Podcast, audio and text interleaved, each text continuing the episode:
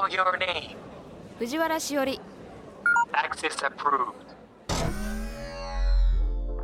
Welcome to Tomorrow Laboratory.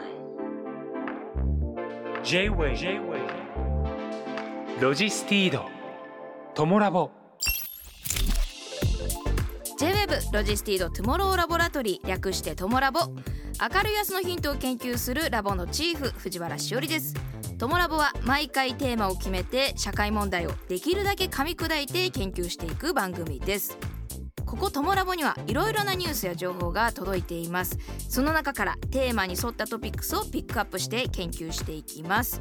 このポッドキャストを聞いた後皆さんの生活の中で何かヒントになれば嬉しいです。ロジスティードトモラボ。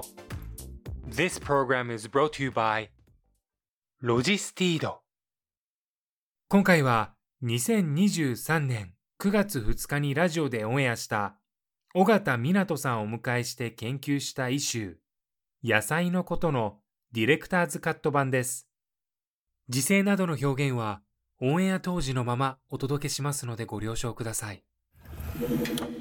尾形湊です。尾形湊食べることが大好きで小さな頃から野菜や果物の収穫体験に参加。6歳からは近所に畑を借り自分で野菜作りを始める。2019年より自宅の庭に菜園を造園。日本各地の伝統野菜を栽培している。8歳で野菜ソムリエ10歳で野菜ソムリエプロに合格し当時の最年少記録を大幅に更新テレビラジオなどのメディア出演や農業関連のイベントセミナーでの講演などで活躍しているよろしくお願いしますよろしくお願いします。はい、トモラボではこれまであんこのことやカカオのこと、魚のことなどさまざまなトピックスとともに食のことを研究してきましたが、今回は野菜をイシューに取り上げます。今夜のフェローは最年少野菜ソムリエプロ尾形湊さん。野菜は毎日食べたり毎日料理に使っているのに意外と野菜のことを知らないなんてことありませんか？野菜の選び方保存の仕方野菜の栄養野菜にまつわる知識などもっと知っていたら毎日の食事や料理お買い物がもっと楽しくなるはずです。食べることは生きること。一人でも多くの人に野菜の魅力や美味しさを伝えられたらなと思います。最年少野菜ソムリエプロ尾形湊はい、ありがとうございます。まあこの番組ではこのいろんなさっきもこのあんこのこととか魚のこととかいろいろ言ったんですけど、まあ野菜ってなるとこう食べるのが好きなのか育てるのが好きなのか、料理するのが好きなのかとかいろんな多分好きになり方があると思うんですけど、あの尾形さんはどんな好きになり方、まあきっかけだったんですか？とまずはうん。もともとすごい僕が食いしん坊だったっていうのがあって、すごい食べることが好きで、うん、なので今回は野菜という形なんですけども肉も魚もパンもご飯もすごい何でも好きで、うんうんで自分はその中でも特にこの野菜にはまっていったっていう感じで、うんうん。なので最初のきっかけは食べるっていうことなのでそのもっと美味しく食べたいっていうことで料理も最近はよくしますしうん。あとは自分で育てた野菜を食べてみたいっていうところで野菜を作ったりもしていますね。うーんふんふんふんじゃあもう順番はいろいろだけど野菜にまつわるその食べたり育てたり料理する全体的に好きになったと。そうですねう。んはその過程で野菜ソムリエ野菜ソムリエプロの資格を取ることになったけど、これはやっぱり親御さんがそんなに好きなんだったら取ってみたら？みたいに言われた感じ、あそうですね。やはりその野菜ソムリエっていうのがあるよっていうのを教えてくれたのはうんうん。両親で、うん。あのその他にも他の例えば野菜にまつわる検定とかあと魚にまつわる検定とかも取ったりしていた時があって、うん。その時に両親が勧めてこういうのがあるよって言ってもらって、でそれも後押ししてくれたのもあって最初受けました。苦手な野菜とか大型さんはなかったんですか？そうですね。あの辛いものだけはまだ今もそんなに食べられないんですけどでも、うん。あのなんかよく割と苦手な方が多い人参とか、そういううんあのピーマンとかそういうのは全く苦手に思うことはなくてむしろ結構好んで食べていた方かなとは思いますね。えーすごい。なんかひ意外とこれはこれだけはダメだなとかもなかったのすごいな。ないですね。へえすごい。今って野菜嫌いの子って多いんでしょうか？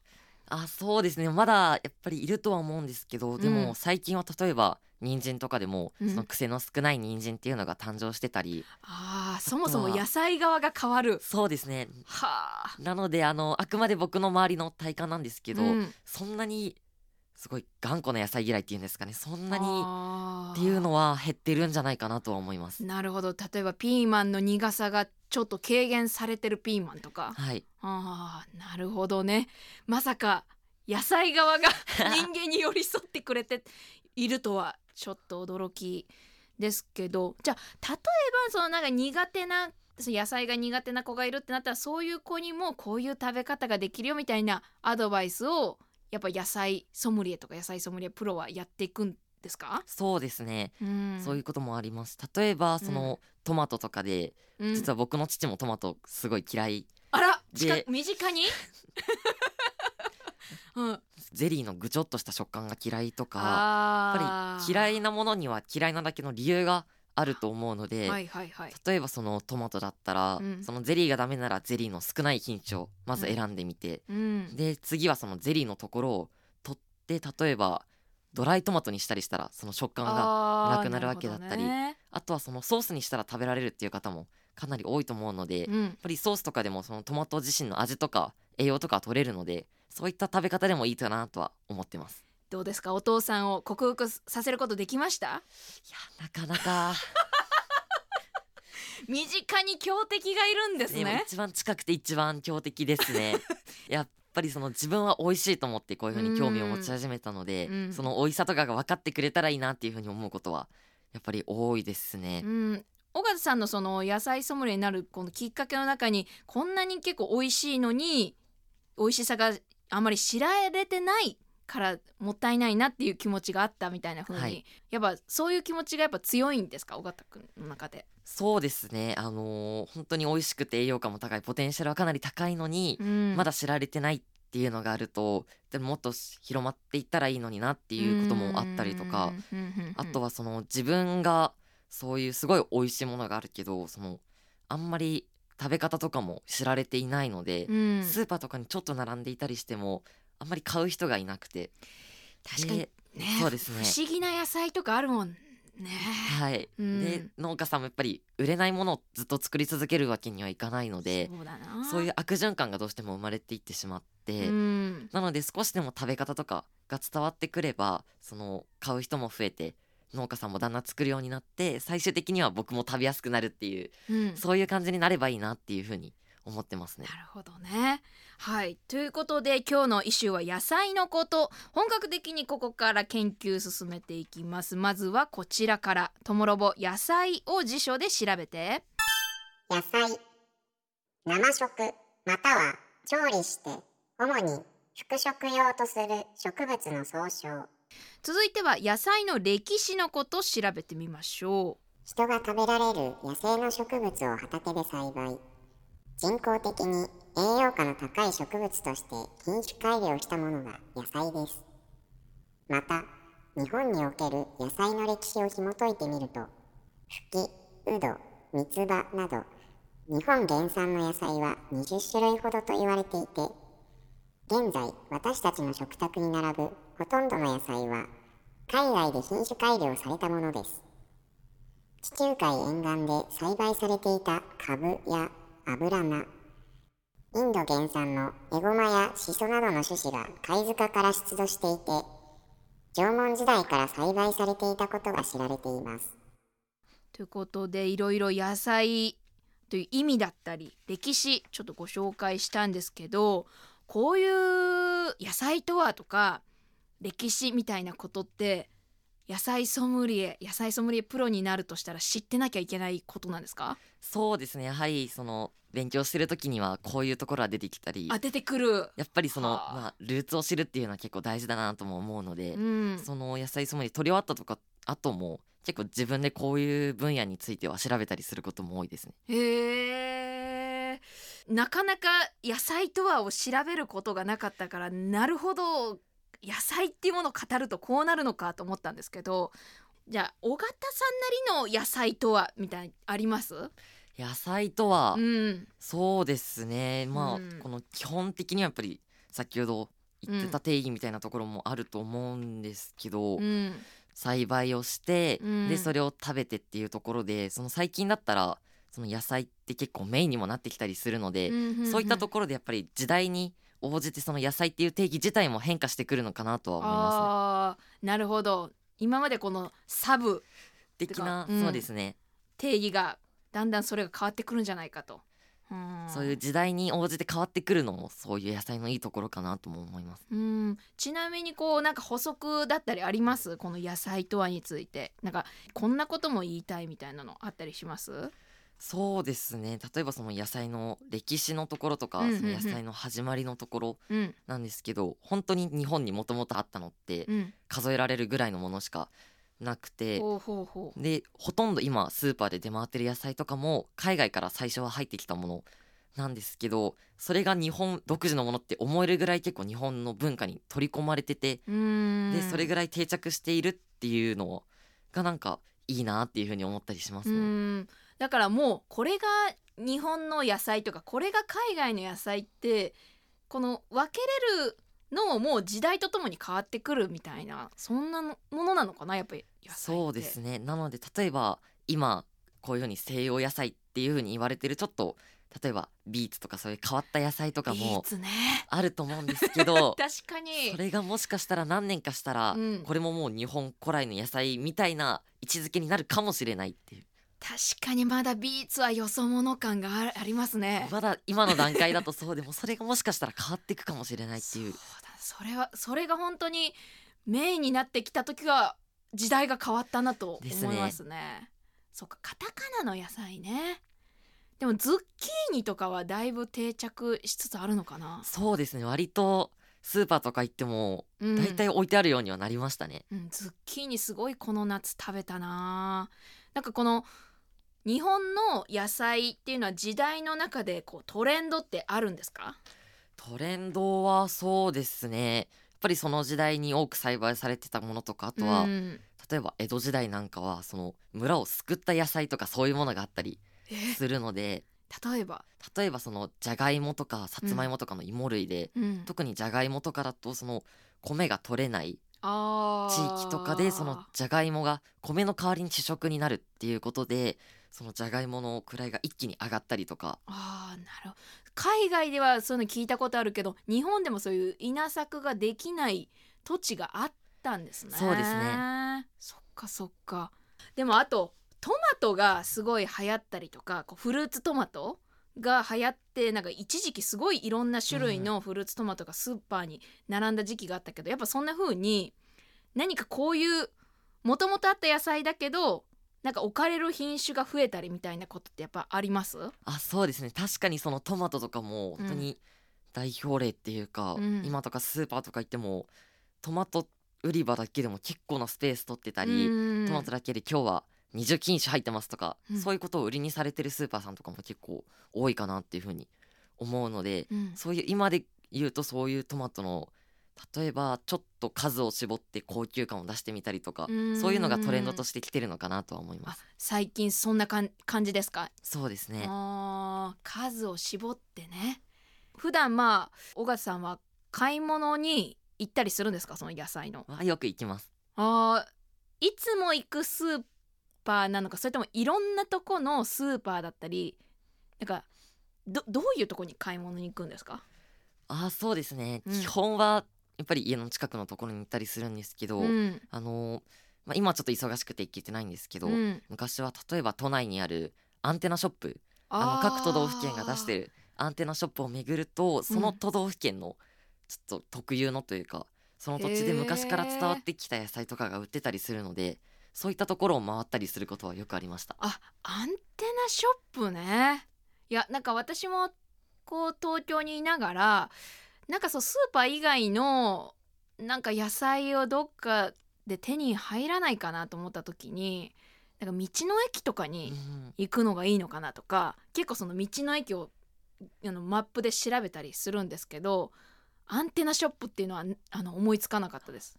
僕もやっぱり時間があったら道の駅とかうん地方に行ってみたいんですけど、どうしてもななかなか引くっていうのはちょっと手間がかかってしまう部分もあるので、うん。そういう時にアンテナショップとかに行くと結構いいものが入ってたりするので。へえ。あそれはちょっと面白いこなれおすすめです。ちなみに何県だとこんな野菜があるよみたいなのあったりするんですか？何県のアンテナショップだと。例えばうん。その長野とか、あ長野のアンテナショップ。良さそうだ。いろいろありそ銀座にあるんですけども、今の時期でも結構夏のリンゴとかが入ってきたり特にこれかうらブドウとかでも結構変わったものが手に入るので長野も結構おすすめです。そっかそっか。フルーツもねはい。届きますもんね。なるほど。ちょっとそれ面白い。ちょっとアンテナショップ見てみようと思います。ありがとうございます。まあこうスーパーとか行くとまあ目につくのは本当にこの関東の周りの千葉だったり埼玉だったりこういう関東近辺のあの野菜が届いてるなっていうふうに思うんですけど東京で育てた野菜みたいなのが手に入る場所ってあるんですか、そうですね。うん。例えば最近だとデパートさんとかでもその東京の野菜コーナーっていうのを作ってたりあとは東京でもやはり例えば JA さんの直売所とかそういったものがあったり農家さんが自分のところでやってる直売所とかが意外と探してみるとあったりするので実はこの東京ってやっぱり作ってる面積自体はやっぱり小さめなんですけど、うんうんうん。品種が多かったりうん。あとはその伝統野菜って言われるような昔からその土地だけで伝わってきた野菜の数が本当に多い。えー伝統野菜。はい。例えばどういうものを伝統野菜って言うんですか、例えばうん、小松菜とかも伝統野菜。伝統野菜なんだ。あと東京だったら練馬大根とか。練馬大根。あ亀戸大根とかそういう地名のついた野菜が。あーそれがその土地のなんかブランドの伝統の、ってことなんだ。なるほど。そういうのを伝統野菜って言うんだ。はい。なるほどね。ありがとうございます。続いてこんなトピックスご紹介します2023年5月31日。厚生労働省は健康増進法に基づいて植物摂取量などの目標値を定める健康日本21を10年ぶりに改定公表しました。野菜については2024年度以降の1人1日あたり摂取量として 350g という目標が掲げられています。これに対して最新の国民健康栄養調査によれば実際の摂取量は 281g 目標を20%ほど下回っています。なかなかこうグラムで言われてもどれぐらいの野菜なのかなってちょっとピンとこないところはあるんですけれども、まあ、20%ほど下回っているっていうことは分かったんですけどそもそもなんかどうして減っちゃったとか分かります？そうです実はこの減ってるっていうよりはずっと横ばいが結構続いてるっていう感じで、はいの取れてないっていう状況が10年前から一切変わってないっはあはあはあ10年前ていう状態の方が結構ありますね。これ原因がわからないとこう対処の仕方もね変わってくると思うんですよね。本当自炊が減ってるのか何をどうしたらいいんでしょうねこれねあ。の僕がそこで思うのは、うん、こう自分だと野菜を取ってるって思ってても意外と取れていないっていうこの自分は野菜が足りてないっていう自覚のところ確かに。もしかしたらちょっと足りてないのかなっていうふうに思ったりはします。確かに人によって野菜取ったっていう感覚は違いそうですね。これ 350g っていうのは一体どれぐらい？ですかね。そうです。大体この手のひらの両方で抱えるぐらいっていうすくえるぐらいっていうのはよく言われてたりは。これが1日で？1日でって言われてたりはしますね。手ですくえるぐらいっていうのも難しいですよね。ですね。難しいんですけどこの足りてない量のこの 70g ぐらいっうんうんていうと大体そのミニトマトに換算したりすると5個とか6個ぐらいはあはあはあなのでそういったものをちょっと毎食っていうか1日の食事で加えたりあとはその野菜ジュースとかでも結構野菜の摂取量っていうのは賄えるので、そういったところですかね。じゃあミニトマト56個ぐらいだとするとそんなにまあ難しい増やし方ではないんだ。あともう一息っていうことなんですね。そうですね。うん。ちょっと小鉢のおかず野菜のおかずが一品増えるだけでもだいぶ変わってくると思うのそでうなんだ。じゃあやっぱりその自覚食べているかどうかっていうのを自覚することからまず始めてそうですね。自分が足りてないかもと思ったら小鉢一つ増やしてみるのもいいんじゃないか、はい。っていうことですね明るい安のヒントを研究しているロジスティードトモラボ。今回は最年少野菜ソムリエプロ。尾形湊さんをフェローにお迎えして野菜のこと一緒に研究しています。後半の研究このキーワードからお話し始めましょう。美味しくて栄養価も高い野菜なのに世の中にはあまり知られていない野菜がたくさんあります。もっとみんなに知ってもらえるようなことはできないかな。これが野菜ソムリエになったきっかけです。えー SNS の投稿を尾形湊さんご自身からご紹介いただきました。野菜ソムリエ。野菜果物の知識を身につけその魅力や価値を社会に広めることができるスペシャリスト。一般社団法人日本野菜ソムリエ協会が認定する民間資格です。野菜ソムリエの使命は生産者と生産者の架け橋となること。野菜果物の目利き栄養素材に合わせた調理法など日本の食生活に欠かせない野菜果物の幅広い知識を身につけることで家族の健康や食に関わるさまざまな仕事に生かすことができます。すでに6万人以上の野菜ソムリエが誕生し料理教室セミナー講師食育活動コラム執筆レシピ開発成果販売などさまざまなフィールドで活躍しています。一般社団法人日本野菜ソムリエ協会のホームページから抜粋してご紹介しました。美味しくて栄養価も高い野菜なのに世の中にはあまり知られてない野菜がたくさんあるってことだったんですけどちなみにこの尾形さんの中でこれ知られてないのほんともったいないわって思った野菜ってどんなのがあったんですか？そうですね。あの、僕のその野菜ソムリエのきっかけになったってうんうん。うん言ってもいいぐらいの野菜が一つあって。あ聞きたい、はい。えっとヤーコンっていう野菜。うわえー、なんか聞いたことあるけどどんな野菜でしたっけ？と見た目がちょっとさつまいもみたいな茶色い色をしていて、はい。もう地面の中で育てられる野菜なんですこけどん根菜類？それ根菜の一つうん、なんですけど切ると中が半透明えになっていて生でも食べることができてーはあ。しかもそれがちょっと甘くて梨みたいな。え大根に近い？大根よりもさらにみずみずしさがあって。さらにみずみずしい、はい。梨やっぱ梨に近い梨に近い感じで。ヤーコンに出会ったきっかけは？ヤーコンに出会ったきっかけはまずは図鑑とかでその存在を知ってたまたま近くのスーパーに行ったらヤーコンがあってはあ。それをまあおねだりして買ってもらってで食べてみたら美味しかったっていうことでヤーコン？えどういう調理方法が正しいんでしょうか？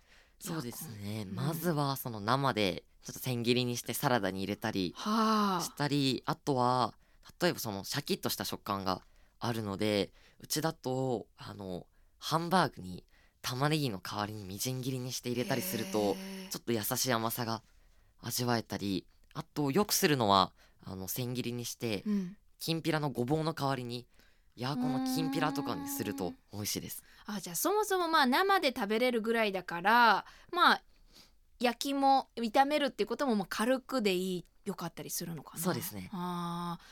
ヤーコンはやっぱ食べないともったいないですか、そうですね。これだけの美味しさがあったりうん。あとは栄養素もあの腸内環境を整えるフラクトオリゴ糖っていうのがあるんですけどこれがが野菜の中で一番多く含まれているのが実はこのヤーコンで食物繊維が豊富っていうそうですね。ね食物繊維とかポリフェノールとかも本当に豊富。ポリフェノールはい。はあ半透明なのに？はい。はあ。そうなんですね。ヤーコン。季節は？季節はえっと大体11月から2月ぐらいのあ冬。冬ですね。あ冬なんですね。えー並んだところ見たことあるかなヤーコンちなみにどこの地方でこ育ててるとかあるんですか？多く育ててるのはうん北海道とか岩手とか、あと茨城とか割と涼しめの場所が多いです。あやっぱ寒い方がいいんですね。はあ。大形さんの中で野菜広めたいと思ったきっかけとなったのはヤーコンだったっていうことなんですけどちなみにこの野菜ソムリエ野菜ソムリエプロ野菜ソムリエと野菜ソムリエプロの中のこう違いってどういうところがあるんですか？あの定義のところだと、うん。野菜ソムリエっていうのはその野菜果物の魅力を自らが楽しむことができる。うんうん。で野菜ソムリエプロっていうのがその野菜果物の魅力を人に伝えることができる。はあ。っていうところが違いっていうことは教わりました。はあはあはあ。ちょっとよりうん個人的なものからちょっとこの他者を巻き込んだものになるっていうのがこうソムリエとソムリエプロの違い。そうですね。種類はこの野菜ソムリエと野菜ソムリエプロの2つ。と一応もう一つ上に野菜ソムリエ上級プロっていうものが一応はあ。え上級プロになると何が違うんですか？この野菜ソムリエとしてその、活動してそれを社会に伝えるみたいなあの社会。職業野菜ソムリエ上級プロってなるような感じですね。はあまたよりそれを仕事？に結びつけるっていう面が強くなりますね。はあ。取得して役立ったことってありました？そうですね。やはり、その広めたいって思ったのが取ったきっかけでやうんうん。っぱりただの野菜好きが少年が、うん。うんそのこれ美味しいですよって広めるよりも、やうん。はりこの野菜ソムリエの人がって言った方がやっぱり手に取ってもらえる回数とかも多くなると思うので、そういうことは取ってみてよかったなって思うところだったり、うんあとはその資格を取得することで、うんそのいろんな農家さんのところに行ったりあとはシェフの方にも会えたりしたのでそういったところは本当に取ってよかったなと思います。ああいやそうかやっぱり資格を取ると取らないでこう説得力が違ったり活動の幅が違いそうですよね。あの尾形さんの最近のこの野菜ソムリエプロとしての活動で印象に残っていることとかってありますか？やはり対面でできるようになったりしたっていうのは自分の中ですごい大きいなっていうふうに思いますしあとは特に最近印象に残ったのはあの新宿高島屋さんでその夏休みのお仕事体験みたいなイベントがあってでそこであの講師としてちょっと野菜果物のその食べ比べをしてその野菜の、えっと、果物ですね。うん。その時は果物だったんですけどこれがどういう味でどういう食感なんだよっていうのを分かってから下でちょっと販売の体験をするみたいな企画があったんですけど、うん。あの僕も昔はそっちに体験をする側だったのが、それを講師をする側になったかっていうのはちょっと思うところがあるっていうか感慨深かった。感慨深かったです。僕があの時はい。やる側だったのがもうこっちに来たかあいやだからこういうね野菜好きの子ほどなんていうんだろうマニアックなものを紹介してもらいたいなと思います。ね、そのもうね美味しいみんなが知ってる果物や野菜はまあもうみんながこう手に取りやすいのは当たり前だけどなかなかその手に取ったことがないっていうのをやっぱ野菜好きの人から教えてもらうとえそうなんだって興味が湧いたりするのでぜひどんどんマニアックなものも紹介してみてください。はいそうですね。僕もやっぱりそういうところがまあ使命かなっていうふうにも 思ってるのでそこは引き続き頑張りたいと思います。なんかこの野菜ソムリエの問題って調べたところによるとこの重箱の隅をつつくようなえこんな問題がこんなこと聞いてくるのか？みたいなことが聞かれるって書いてあったんですけど例えばなんかどんなことが聞かれるというかなんか印象的だった問題ってありますか、印象的だった問題、うん、そうですね。なんかこんなこと聞かれるのかみたいな。えっとちょっと違うかもしれないんですけど、うんうん。野菜ソムリエプロの問題うんうん。の最後に小論文を書くみたいなのがあはってあはそのそうです。ちょっと前なので鮮明には覚えてないんですけど。あそこ結構前になるのか。なんですけど例えば例えば生活者の方からこんなお悩みがいただいて、それを野菜ソムリエとしてどう答えますかみたいな、そういうのが違うこれは面接の時です。面接でそういうのがこと聞かれるんですね。聞かれたりとかあとはこういう問題に対してどう思いますかみたいなそういうのを書くみたいなその自分の意見を書くみたいなところがあったので当時まだ小学5年生とかそれぐらいだったので、うん。かなり苦労はしました。そうですね。お悩み相談されるってわけですもんね。そっか。あなんか野菜ソムリエとかソムリエプロってどん一体どんなことが聞かれるのかなと思って私もちょっと全く分かんなかったんで調べてみたりしたんですけどそのそういうなんて言うんだろう。えっ、と質疑をあえっと本当に問いがあって答えるっていう一問一答方式以外のそういう栄養学とかそういうこと以外にもなんか実際に料理してレシピみたいなのなんか提出するみたいなことも書いてあったんですけどそ本当なんですか？本当です。ちょっとそんなことするんだと思ってあの興味深かったです。そうですねやりましたね。レシピ。レシピをその自分で考えてそうん。の紙にレポート用紙みたいなのにまとめてそれを提出するっていうのがあったりありましたねそれがえっといつやったんですっけ？そのそれ取得したのえっとで10歳の時です10ね歳。だから10歳がこのレシレシピ作るのとかも大変でしたよ大ね変でしたね。ちなみになんかどういうレシピとかって聞いてもいいんですか？そうですね。例えばその、うん。スイカとトマトを使ったガスパチョ。10歳で？ガスパチョ？すごいですね。いやすえスイカと？トマト。トマト。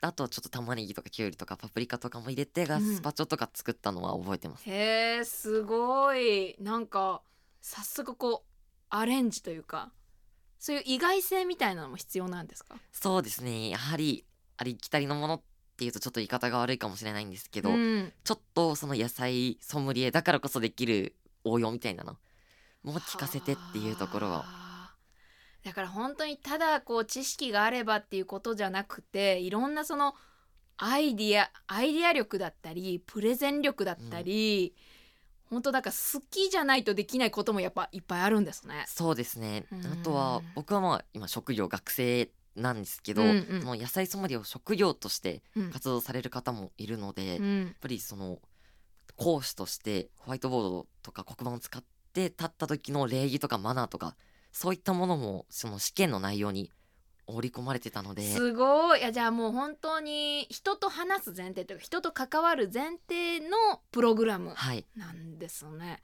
知らなかったです。もう本当に机の上でカリカリ勉強してもう問いを答えればいいだけかと思ってました。自分もそのつもりで最初はやってましたこんなことまであるの、はい。って。よく頑張りましたね10歳で。すごい。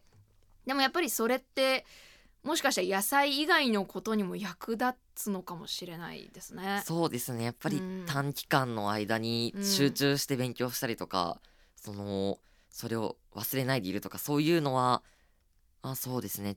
今高1で受験とかもあったんですけどもしかしたらそういうところにも生きてるのかなって思ったりも、あとやっぱりこうやって今もラジオでおしゃべりしたりね結構メディアでこう喋ることっていっぱいあると思うんですけどスラスラ喋れてますもんね。ありがとうございます。プログラム恐るべし。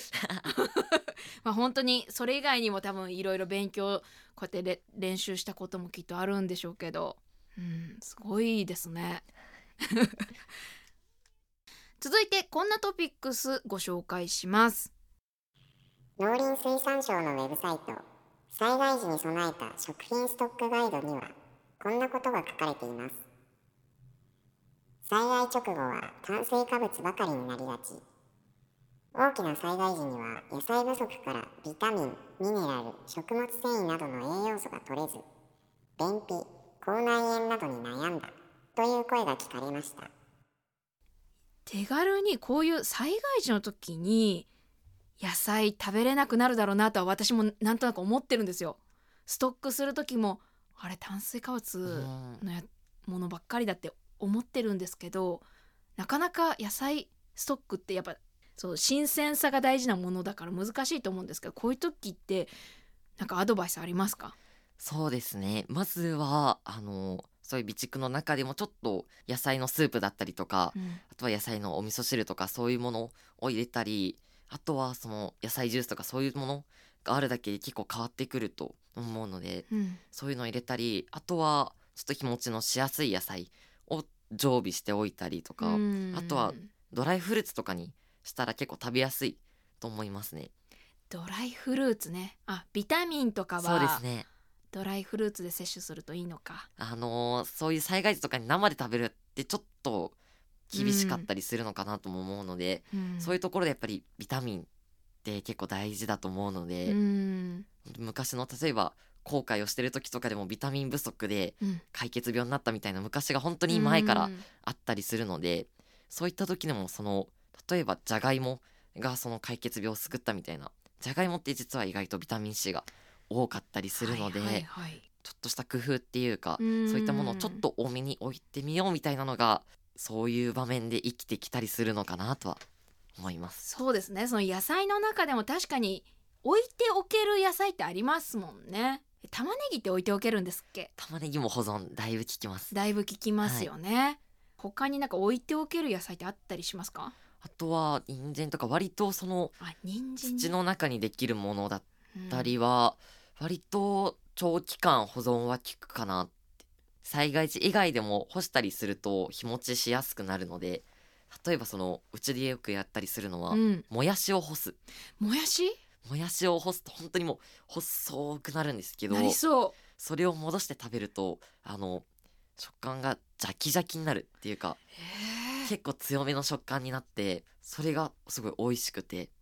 そのままこうほ干しておくだけそのまま干すと水分が抜けて本当になんだろう線香花火の先っぽぐらいに細くなってうんであとはそれを揚げたりするとカリッカリになってスナックみたいになってそっか確かに干し野菜っていうのは保存が効きますね。なるほどね、日頃からその応用もできると思うのでうんうんうん。もしなんかこういう機会にやっていただけたらなと思います。干すことでやっぱ栄養価が変わったりするんですか？基本は水分が抜けるだけなのでそんなに大きくは変わらないと思います。むむしろあの例えばキノコとかうん。だったらそのビタミン D がすごい増えてああのビタミン D ってその体の中じゃ作り出せない。うん。外から取ることでしか賄えないって言われててそれがその日光に当たることで何倍にも増えたりするのでそういう風に栄養価が上がったりするものもあります。あー。まあ本当にいろんなそのイシューでこの環境とか気象のことの問題も聞いてきたんですけど野菜とこの気象とか気候の変動でなんか感じていることってありますか？やはりかなり影響を受けてるところは多いと思うのはありますやはり出回る時期がだんだん早くなってくるとかあだんだんだんだん前倒しになってきたりとかあうん。とはちょっと種類として変わってくるとかーなんかそうういう今までその日本で昔から伝わってきたものって、んうん。この暑さを想像していないっていうわけなので、うんそこでちょっとズレが出てきてしまったりとか、うん。あとはそうですねそのこれからの先この暑さの中とかすごい台風が来たりとかそういう異常気象の中でも育てられる野菜をっていうことで今も結構品種改良とか進んでいるのでなのでうん僕としてはまずはその普段スーパーとかで出てる野菜を食べて農家さんたちを応援するっていうのとうんあとはそういう品種改良とかで次の新しいこういう異常気象とかにも耐えれるような品種が出てくることに期待するっていうところかなって思います。そっか先ほどもねこう苦手な野菜が苦手な子に対して苦手じゃなくなる癖の少ない野菜が出てきているように野菜側もこの気候に対して、うん、変わっていく進化していくっていうことを行われてるんですね。そうですね。今後この野菜ソムリエとしてやってみたいことってありますか？挑戦してみたいこと。そうです。挑戦してみたいこととしては、やっうんぱりこう野菜ソムリエとしてそのいろんなところを回らせていただいて例えば農家さんのところに行ったり、うん。それを例えば作るシェフの方のところに行ったりそれを販売とか流通とかいろんなところを小さい頃からすごい普通の学生だったらできないような体験を本当にさせていただいたのでなのでそれを今度は世間に伝えるみたいなちょっと恩返しじゃないですけどほがそういう活動がまだ今の段階だったら少し難しいかもしれないんですけどう、うん、将来的にそういったことができたら嬉しいなとは思ってます。いやー楽しみでもありあ無理しないでね。はい、本当に高校生活を楽しみながら野菜のこともぜひ広めてください、うん、ありがとうございます。いや本当にいろいろ知らないこととか実際にこう聞けて楽しかったですうん。ありがとうございます。ちょっとヤーコン食べてみますね。はい。ぜはい。ひ食べてみてください。アンテナショップも行ってみます。はい。はい、ありがとうございます、えー今回は野菜のこと一周に研究しました。ロジスティードトモラボ。フェローとして最年少野菜ソムリエプロ尾形湊さんをお迎えしました。尾形さんありがとうございました。ありがとうございました。ロジスティードトモラボ。This program was brought to you by ロジスティード